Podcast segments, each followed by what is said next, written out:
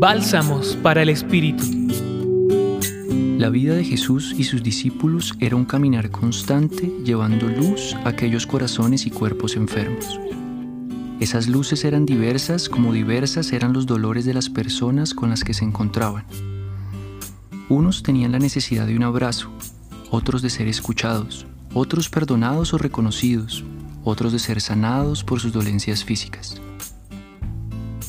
Siento que en ocasiones creemos que sanar a otro es una tarea imposible o que solo Jesús con sus milagros lo podía hacer. Jesús hoy nos invita a ser como Él y eso implica sanar con los dones que hemos recibido. Hay unos como la mirada compasiva, la sonrisa sincera, unas palabras dulces o una escucha atenta.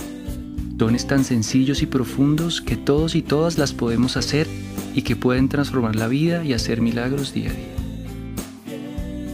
Señor Jesús, ayúdanos a liberarnos de nuestras palabras limitantes que nos encierran en el miedo y la duda.